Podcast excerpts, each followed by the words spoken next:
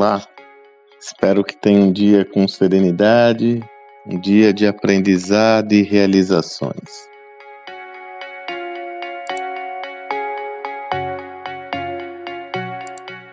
Um grande amigo, professor José Carlos Teixeira Moreira, ele é fundador da Escola de Marketing Industrial, um dos precursores ou o precursor de marketing B2B, business to business no Brasil.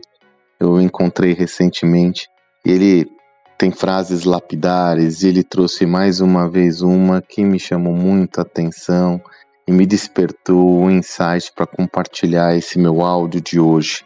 Antecipe seu futuro para deixar que os concorrentes copiem o seu passado. De novo, antecipe seu futuro para deixar que seus concorrentes copiem o seu passado. Eu gravo essa mensagem na segunda-feira e como você que me acompanha já sabe, segunda-feira é dia da minha newsletter semanal, onde além do áudio eu também posto um texto.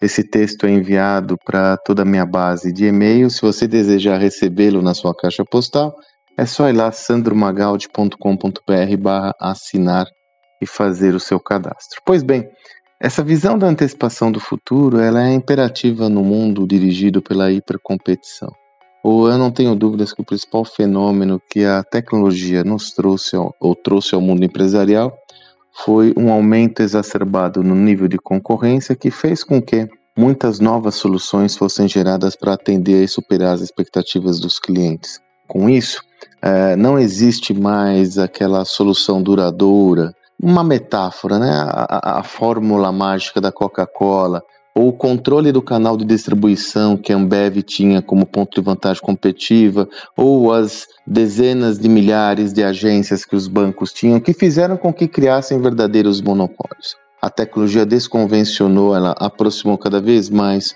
o cliente dos seus fornecedores, ela gerou a desintermediação de canais de distribuição e relacionamento, ela gerou novas possibilidades muito mais ágeis e distintas do que o passado. Pois bem, com isso, aí eu volto à frase do professor Zé Carlos. Ou você antecipa as tendências de consumo, do comportamento do seu consumidor com efetividade, com cadência, com frequência, ou então você será terá sua solução copiada ou superada por um competidor mais ágil, um competidor mais sagaz.